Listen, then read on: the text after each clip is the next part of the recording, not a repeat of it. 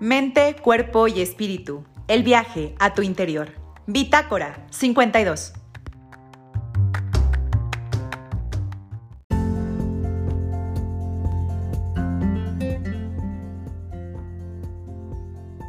Hola gente linda de Bitácora 52, ¿cómo están? Muy, muy bonita tarde. Espero que estén disfrutando desde la ciudad de León, Guanajuato o desde donde sea que nos estén viendo. Pues acá hace calor, allá donde ustedes estén, no lo sé, pero Qué bueno, tarde vamos a platicar con la escritora Almadelia Murillo sobre su nueva novela La cabeza de mi padre. Pero antes, pues quiero preguntarles a ustedes si este nombre ya les resuena algo, esta búsqueda del padre les trae referentes.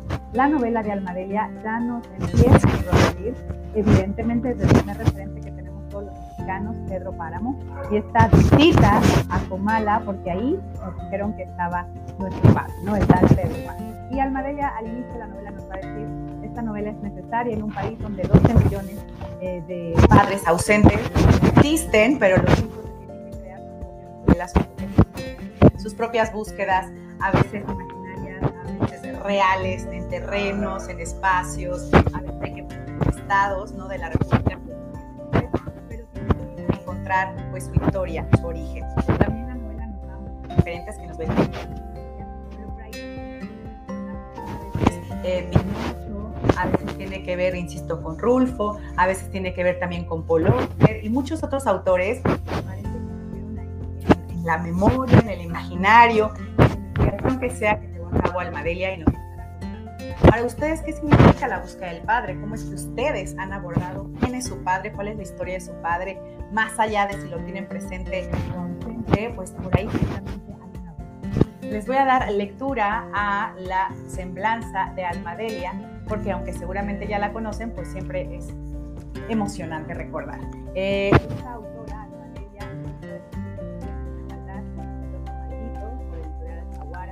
el niño que Editorial Alfaguara también, Las Noches Habitadas de Editorial Planeta y también del libro Damas de Casa por Editorial Plaza y Valdés. Escribe una columna sabatina en este espacio, ella tiene su página que es almadelia.mdx y bueno, ella escribe en este espacio Postmodernos y Jodidos, una colaboración quincenal en la sección editorial del periódico Reforma y otras colaboraciones sobre diversos tópicos culturales para revistas como Milenio, Confabulario del Universal, Soho, Univision Trends, El Malpensante en Colombia y otros más. Y el día de hoy, insisto, nos acompaña para platicar de su más reciente novela, La cabeza de mi padre, que por cierto la portada por ahí evidentemente sin cabeza y claro que me encantaría saber si es su padre o es una foto cualquiera, porque Angela de hecho menciona que hay fotografías padre, pero justo así, una sin cabeza y otra donde ella está delante y el padre está detrás y sabe que es su padre simplemente porque hay un brazo moreno que está ahí deteniéndola para que ella salga en la foto, pero. Entonces, bueno, de todo esto más y toda la investigación y todo lo que lleva este como road trip, que es la novela, nos va a platicar Almadelia, quien ya llegó y aquí nos acompaña. Hola Almadelia, ¿cómo estás? Hola Julia, muy bien. ¿Y tú? Bien, bien, gracias. Pues bienvenida al programa de Bitácora 52. Eh, y bueno, por favor, cuéntanos un poquito de esta novela, cuándo surgió esta idea de escribirla, un poco en la novela nos dices que por ahí en el 2016, pero bueno, cuéntanos tú por qué surge esta idea de escribirla, eh, por qué esta necesidad de saber sobre la historia del padre. Ahí en la novela dices, bueno, porque yo quería que, mi hijo tuviera un abuelo y había que entrar por ahí, pero vámonos desde el principio. ¿Cuándo surge la idea? ¿La foto es del papá o no es del papá? Cuéntanos. ¿Cuántas preguntas? Eh, no, la idea de la novela no surgió en 2016. Eh, en 2016 fue que hicimos este viaje buscando a mi padre eh, porque en efecto lo que había en mi casa, después de treinta y tantos años de no verlo, 33, 35 años de no verlo, había una foto a la que le habían arrancado la cabeza, ¿no? Por eso, eh, digamos, el diseño de la portada, pues un poco recupera esa idea, este no es mi padre, eh, pero está, digamos, inspirado en eso y de ahí viene también el título de la novela. Este viaje fue en diciembre de 2016, una mañana, yo estaba intentando un proceso de adopción para ser madre por adopción y, bueno, pues se remueven, te imaginarás muchísimas cosas, ¿no? Eh, tener un hijo invariablemente te lleva a preguntarte tú de dónde vienes. Em, y bueno, para mí empezó el tema de mi padre a rondarme como nunca, Y eso no significa que no me hubiera rondado antes. Es imposible que nos olvidemos de nuestro origen, por más que nuestro origen se haya ido. Y nada, pues una noche soñé esto, soñé que iba a morir. Em, y sentí con una potencia, bueno, difícil de explicar que eso realmente iba a suceder y que si yo no me apresuraba a encontrarlo, me lo iba a perder, de conocerlo, de verlo por lo menos una vez en mi vida de adulta y fuimos en las carreteras en una camioneta, mis hermanos, mi madre y yo, a buscarlo. Em, básicamente sin tener casi nada, ¿no? Ahí como un poco a ver si sucedía, que, lo encontrábamos o no, no les vamos a decir si lo encontré o no, ni si se cumplió o no la profecía, porque para eso hay que leer la novela. Em, y bueno, pues así fue. Esto sucedió en 2016, digamos que el desenlace de esta historia ocurrió muy pronto, a los dos meses, y yo la escribí cinco años después, cinco o seis años después. Eh, Claro, porque cuando fui a buscar a mi padre yo no sabía que iba a buscar eso para escribir una novela, ¿no? Yo iba con una motivación humana, no de escritora. Claro que como este es mi oficio y a eso me dedico y es lo que le da orden a mi existencia, pues llegó el momento en que necesité escribirla y la escribí em, el año pasado, en 2021. Em, y bueno, pues de eso va, ¿no? Es este viaje de la búsqueda, realmente un, un viaje eh, un road trip y es un viaje también al interior eh, del origen, a la búsqueda de, de, dónde vengo, ¿no? ¿Cómo, ¿Por qué será que me parezco a mi papá, que tengo sus pómulos, sus ojos? y es un viaje a encontrarme en el camino, desde luego, ya escribiendo, con que somos millones, de, lo digo en la novela, ¿no? De Juan Preciado y Juan Preciado, eh, que era el hijo de Pedro Páramo buscando a nuestro Padre. Somos muchos, ¿no? Parece que es una historia súper ordinaria la que estoy contando, le ha ocurrido a mucha gente. Claro, y como dices, como es una historia que muchos pueden reflejarse, pues por eso es una novela que se tiene que leer, porque finalmente, como dices, en un país como este, más allá de la estadística, pues esta ausencia del padre a todos nos significa algo, porque a veces, y seamos honestos, puede haber papás ahí pero no significa que estén presentes, ¿no? Esto es igual que hay madres que están ahí, pero no significa que estén presentes, ¿no? Estas ausencias a veces incluso en la presencia son más duras, porque lo ves ahí, pero no está. Entonces, bueno, es una novela necesaria justo para hablar del origen. Insisto, yo creo que cada quien va a ver ahí un espejo, va a ver ahí una aventura, incluso se va a preguntar, ¿en serio sé algo de mi padre? Y bueno, ah, sobre eso quiero preguntarte sobre los referentes que al inicio empiezas a mencionar, insisto, pues el, el, clásico, el que todos vemos es Pedro Páramo, es Rulfo, pero por ahí también mencionas a Paul por ahí mencionas también la historia de Pinocho, por ahí. Dinos estas referencias, ¿por qué vinieron a ti? Es decir, tú dices, primero fue mi vida road trip en la vida real y después cinco años me pongo a escribir. Esto que fuiste leyendo del padre fue antes de tu búsqueda real del papá, fue cuando decidiste escribir la novela, fue en la vida y luego lo pintaste todo para la novela. ¿Cómo fue eso? Pues mira, sí, en realidad son mis lecturas de toda la vida. Yo lo que soy en realidad es una lectora, ¿no? Estoy hecha de libros. Eh, abandoné la carrera en la universidad, lo cuento también en la novela, y, y los libros me, ay, me son el, lugar en el que puedo mejor habitar el mundo, ¿no? Desde, desde muy pequeña, los libros que iban leyendo mis hermanos que dejaban por ahí, que eran poquísimos, ¿eh? no teníamos dinero, pero por ahí aparecía un libro, ellos lo leían y yo lo pepenaba. Y luego, claro, lo confieso también la novela, los libros que me robé en mi adolescencia porque no tenía dinero. Eh, y muchos otros, ¿no? Son, no, son como lecturas de toda la vida. Yo, de verdad, creo que mi, mi mejor compañía hasta ahora sigue siendo un libro y mira que lo que estoy diciendo es tremendo, porque adoro a los seres humanos y su compañía también, ¿no? Pero bueno, ha sido mi camino. Em, y está la novela contada, como esta vez no tuve el acicate de la ficción, o sea, no había personajes, la, la personaje es Almadelia narrando ese viaje, ¿no? Em, lo que sí me sucedió es que pronto me fui encontrando con que, bueno, dentro de la narración venían mis referencias literarias y está llena de intertextos, ¿no? Entonces hay una parte donde voy contando el viaje, otra parte donde voy contando lo que, pues sí, este viaje de una persona que crece sin un padre desde pequeña, desde que el festival del Día de los Padres tienes que decir que tú no tienes papá y lo que eso significa. Y en adelante más cosas. Y la tercera cosa son estos otros autores. En efecto está La Invención de la Soledad de Paul Auster, que leí hace muchos años y por supuesto me conmovió porque pensé en mi propio padre también, ¿no? Eh, Nausgard, el noruego, del que yo me enamoré cuando empezó a publicar en Anagrama eh, estos libros que se llaman, bueno, él los agrupó bajo Mi lucha, y hay uno que se llama La muerte del padre. Está Shakespeare, ¿no? El rey Lear, con esta hija Cordelia, que es de la que reniega el rey, de la que reniega el padre. Em, y paso por El Quijote, em, una serie de poemas, ¿no? Que se fueron colando en, la escritura. Em, esta Fuente Ovejuna de, de Lope de Vega. Son mis lecturas que fueron metiéndose en esta conversación porque, bueno, quienes escribimos estamos muy hechos también de lo que leemos. Sí, así es. De hecho, por ahí tienes unas escenas bellísimas que es de pronto donde creo que se teje todo. Cuando dices, justo usando a Shakespeare con lo de El Rey Lear, que dices, finalmente yo iba buscando en las calles a los indigentes, a las personas que estaban ahí y me preguntaba si no estaba ahí mi padre. Además dices, no quiero que parezca falsa modestia o algo así, no es que me preocupara tanto, sino realmente porque me ponía a pensar en si era mi papá y que no sabía nada de mi papá y que no podía imaginar ni siquiera su cara, ¿no? Y de ahí vas entrelazando pues estas historias. Eh, ¿Hiciste algún otro tipo de investigación específico para la novela o fue realmente como estas conexiones?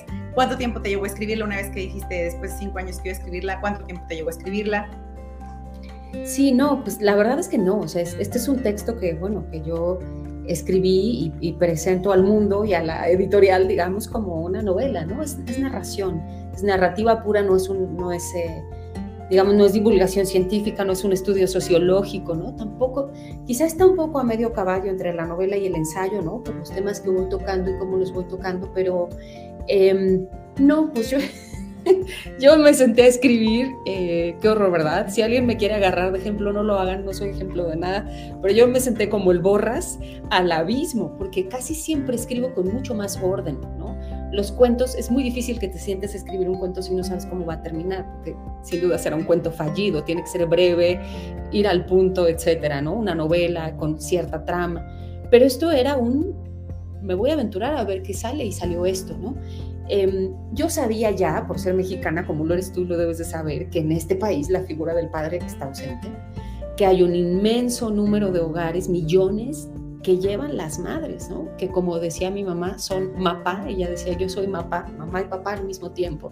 Eso lo sabía, lo había vivido en carne propia. Em, y sí miré un poco las estadísticas y puse el dato más conservador, ¿no? Que son 26 millones. Pero hay datos que incluso dicen que el 40% de los hogares mexicanos no hay padre. Imagínate eso, es una, es una locura, ¿no? Pero apenas pasé por allí. Yo lo que quería era desdoblar la narración, la novela familiar y, creo que, bueno, un poco por eso está escrita de esta manera. ¿Cuánto me tomó escribirla? Pues del, del evento del viaje que 2016 a que dije, bueno, ya pasaron cinco años eh, la terminé el año pasado, en enero de 2021, o sea, la dejamos reposar un año, le quité muchas páginas, muchas, muchas que no, o sea, iba a ser más gorda, pero me pareció que no venía al caso. Eh, y la escribí muy rápido, pues me senté y siguiendo, digamos, mi rutina de escritura diaria, que, a la que no falté ni un solo día porque se me salía, ¿no? el texto por las orejas. Eh, la escribí más o menos rápido, en poco tiempo. Ok, te pregunto sobre tu proceso de escritura creativa porque mucha gente que nos sigue en realidad pues empieza a escribir. Entonces siempre que tenemos escritores les, les preguntamos qué hacen, cómo hacen un poco para quitar estos mitos. Y bueno, a veces uno se confirma, ¿no? De no, todos los días me levanto a las 4 de la mañana y de 4 a 7 nadie me molesta y es cuando escribo. Ok, tú ahorita acabas de confesar, por ejemplo, esta vez no fue, me senté y fluí, fluí, fluí, eh, no, no sabía muy bien cómo hacia dónde. Y bueno, pues es ahora sí que la gente vaya escuchando todo tipo de escritura, ¿no? Como en algunos libros funciona alguna cosa y en otros otra. Y de hecho, ya antes de que llegaras aquí, una persona nos escribió por Twitter. Por aquí, los libros de Bruno me dice que quería que te preguntara esto. Dice que está leyendo el libro de cuentos de maldad y uno que otro maldito, pero que él quisiera saber o ella quisiera saber eh, cómo logras cautivar tan rápido al lector con tu narrativa. ¿Es algo que has ido trabajando o siempre has escrito así? Este, y cómo ahora sí que le des tips de cómo puedes atrapar al lector, a la lectora, a los lectores. Ay, qué vergüenza porque voy a decepcionar muchísimo, pero es que no, es decir, no tengo una respuesta porque no escribes pensando en eso, ¿no? O sea, no, por lo menos es mi caso, no escribo pensando como en un truco para atrapar. Em, es verdad que el oficio y los años, bueno, yo llevo en estos 10 años, este es mi quinto libro, pero además, bueno, escribo a pasto, ¿no?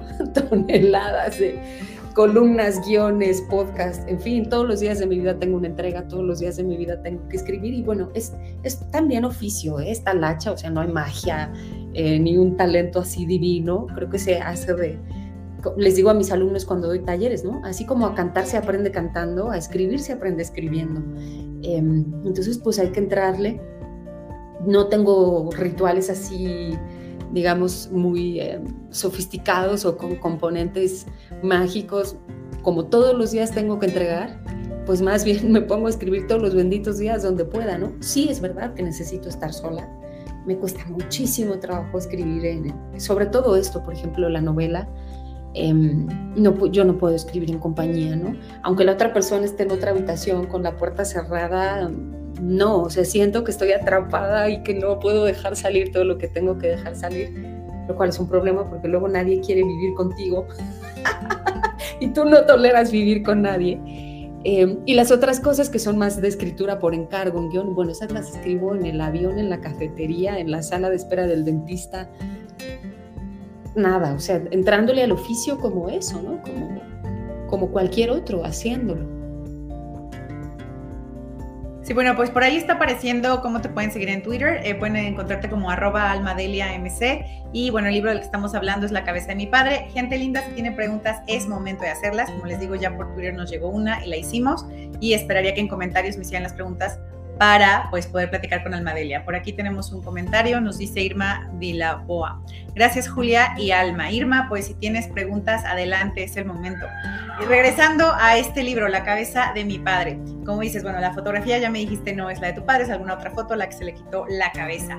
Pero yo sé, en la novela sigue avanzando y nos da y no queremos hacer spoilers pero un poco, ¿por qué este símbolo de la cabeza? Un poco lo mencionas porque hay una foto donde no tiene cabeza, pero hay detrás algún otro símbolo de que no, de que quieres conocer esta parte del cuerpo, de escoger esa parte del cuerpo, o simplemente es eso, que no sabías cuál era su rostro.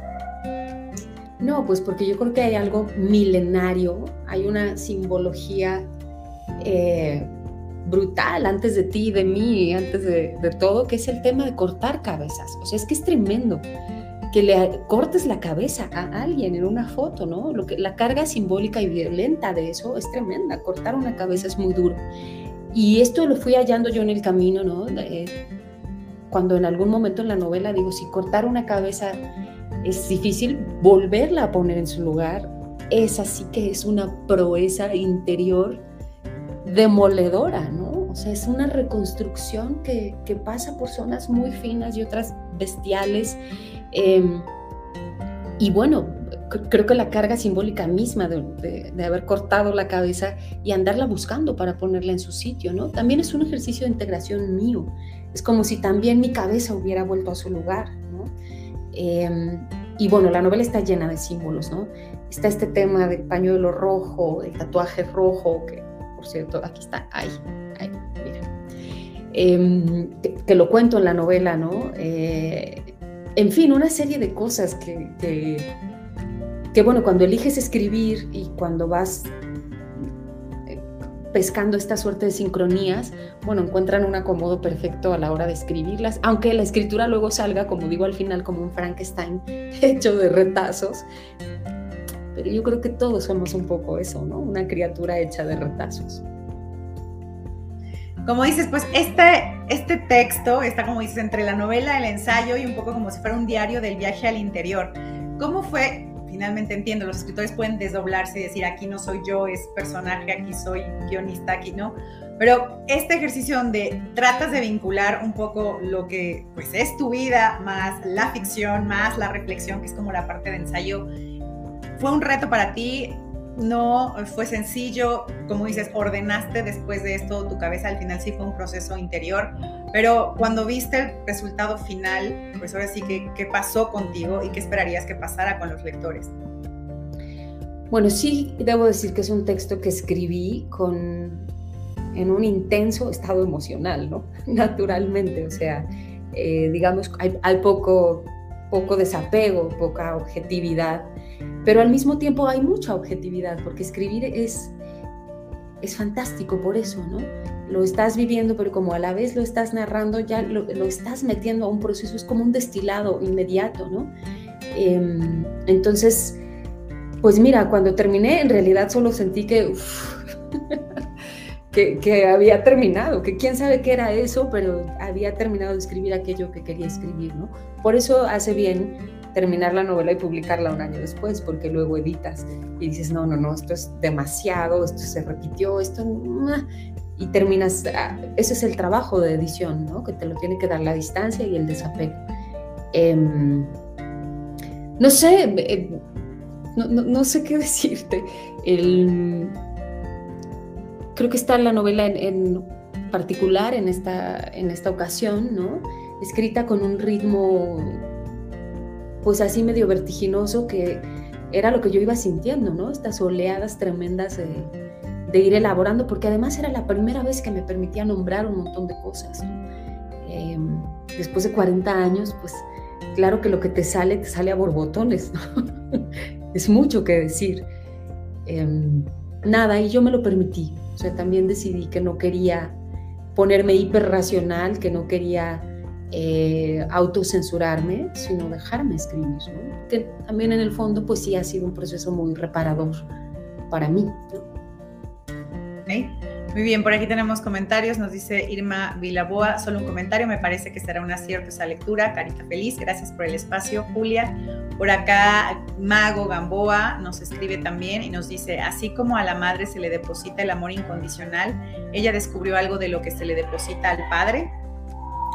Pues además no coincido, Mago. Yo no creo que a la madre se le deposite amor incondicional. El otro gran personaje de mi novela es la madre Em, y lo que intenté más bien, o me sucedió por suerte, porque con, los años vas teniendo distancia, es que la veo como una mujer, no como una madre, ¿no? Eh, y eso me parece que la libera de ser una madre perfecta, súper proveedora, inquebrantable, a la que adoramos, y, le da la libertad de ser una mujer. Entonces no es necesariamente un tema de amor incondicional, ¿no? No en mi caso. Em, es un tema de, permitir que cada persona sea primero esa persona, ¿no? Y con el padre, bueno, sí, hay una carga, es brutal, es brutal esta sensación con la que yo crecí de ser inadecuada, de ser rara, de ser anormal, porque no tenía papá, una y otra vez en la escuela, en los lo cuento en la novela, ¿no? En el formato del pasaporte, en la escuela, en la solicitud de empleo, ocupación del padre y no saber qué poner, eh, etcétera. Y sentir que eres la rara y luego darte cuenta de que claro que no, lo anormal es lo otro. Es absolutamente anormal que sigamos creyendo en esta figura monolítica de la familia perfecta, ¿no? El madre, eh, el, padre, qué, buen lapsus, el padre perfecto proveedor eh, y entero y defensor eh, y virtuoso, y la madre perfecta, em, nutricia, dulzura, y los hijos maravillosos, y el perro, y el coche nuevo cada año. Eso no es verdad, eso no es verdad, pero qué increíble lo que ha permeado que todos creemos que eso sería lo normal y lo anormal es esto otro. Y yo me alegro muchísimo de poderlo contar y poder decir, eh, existimos muchos y muchas como yo que venimos de esta otra forma de familia, que es en realidad la que más existe. Por ahí también, ahorita que mencionas esto, tienes una escena, bueno, entre lo que te vas imaginando en la, dentro de la novela de tu personaje, se va imaginando de quién podría ser mi padre. De pronto recuerdo que una, dicen por ahí que mi mamá lo corrió por borracho y nos puso a los ocho hijos afuera y nos dijo que nos fuéramos con él y él se fue echando pasos para atrás hasta que fue, fue ausente. Esa escena es o sea, bellísima pues por lo fuerte, ¿no? Alguien que dice, ver, aquí hay ocho responsabilidades, tú no puedes, pero Kyle, llévatelas y alguien diciendo, compre, compre, compre, me voy para atrás, como para tomar dimensión del tamaño de esos ocho hijos y lo que impacta, como dices, en ser proveedor, en tener pareja, en no sé qué, y bueno, pues luego la ausencia. y ahorita lo estás mencionando un poco, esta idea de padres y madres perfectos, un poco en la novela se explora el cómo los ves humanos pero bueno, ahí insisto, en la novela mencionas estos ocho, tú eres una, quedan siete, bueno, uno que también se quedan seis. Es decir, estas búsquedas del padre entonces son individuales, evidentemente creo que la respuesta es sí, pero pues si existen estos seis, que ahí sí yo no sé qué tanta parte es ficción y qué tanto sí es real en tu vida, Eh, estos seis también hicieron sus búsquedas, no las han hecho y en estos seis podríamos estar un montón de mexicanos y mexicanas que a lo mejor no van por esta búsqueda del padre como tú en un road trip, ni interior ni externo, sino que se quedan con, ah, mi abuelita me dijo que era un borracho, chido, es un borracho. Claro, caso cerrado, sigo con mi vida, ¿no? Al respecto, cuando estabas escribiendo esto, te preguntabas cuál era la historia que otros se estaban creando de sus padres y alguien incluso pues que es tu hermano, pues yo, yo leyéndote me preguntaba qué historias están creando mis hijos, ¿sabes? Entonces para mí es inevitable preguntarte si tú como hermana decías, ¿y qué historia tienen mis hermanos? Claro.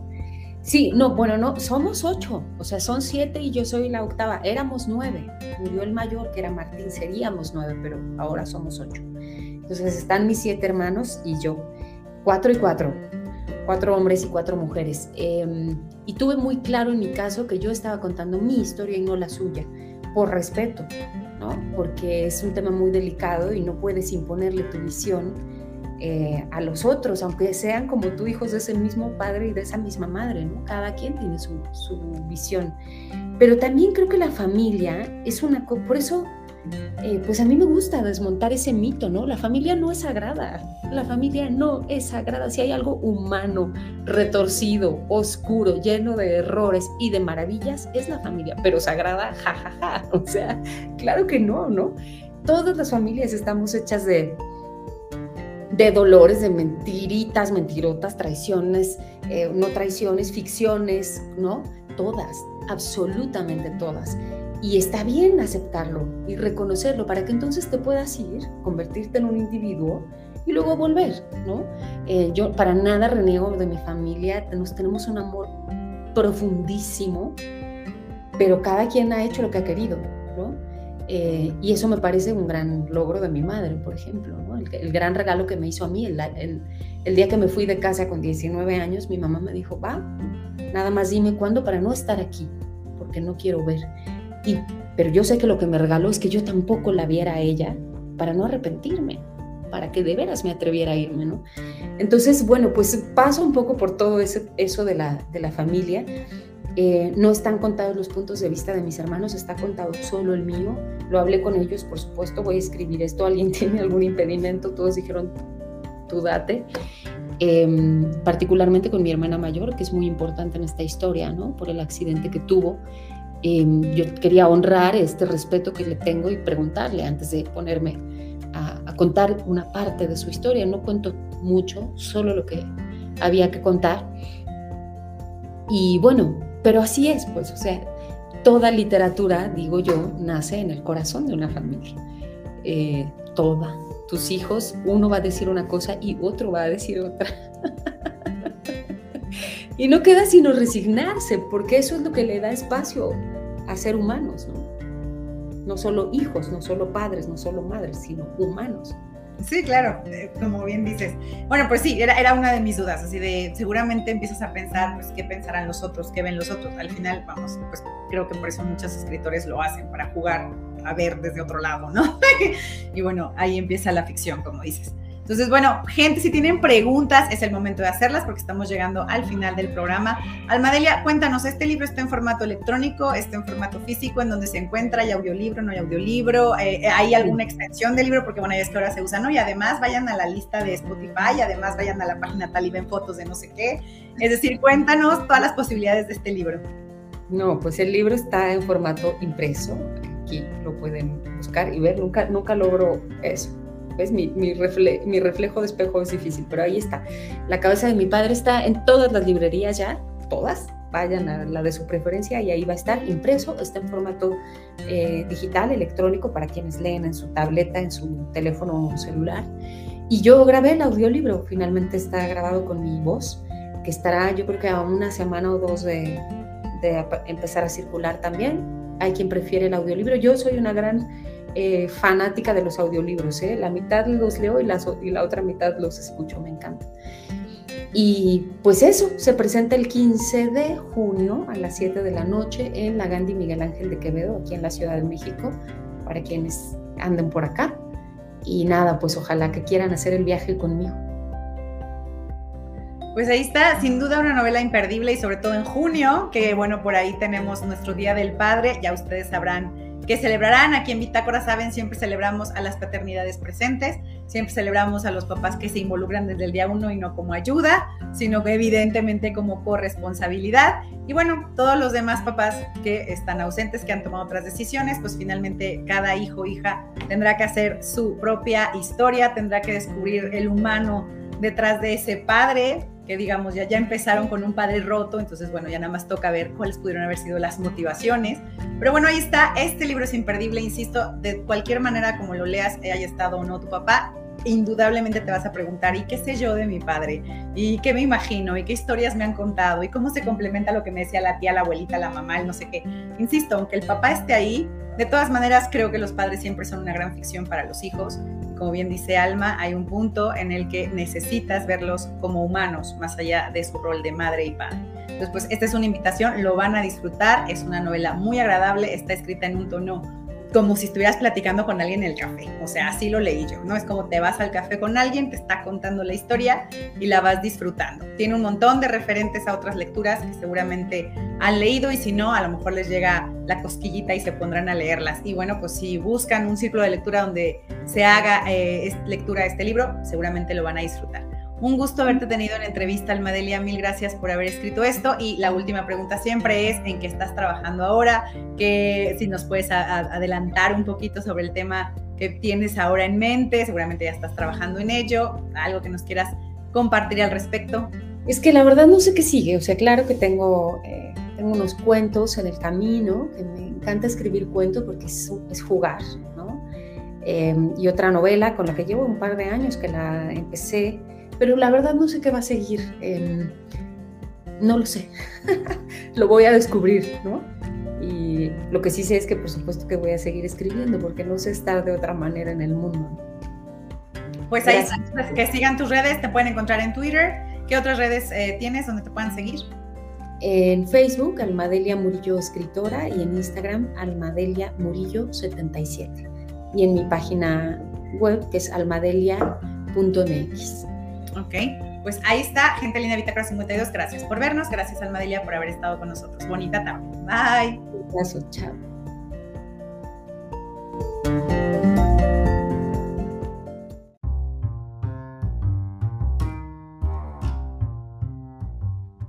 Mente, cuerpo y espíritu. El viaje a tu interior. Bitácora 52.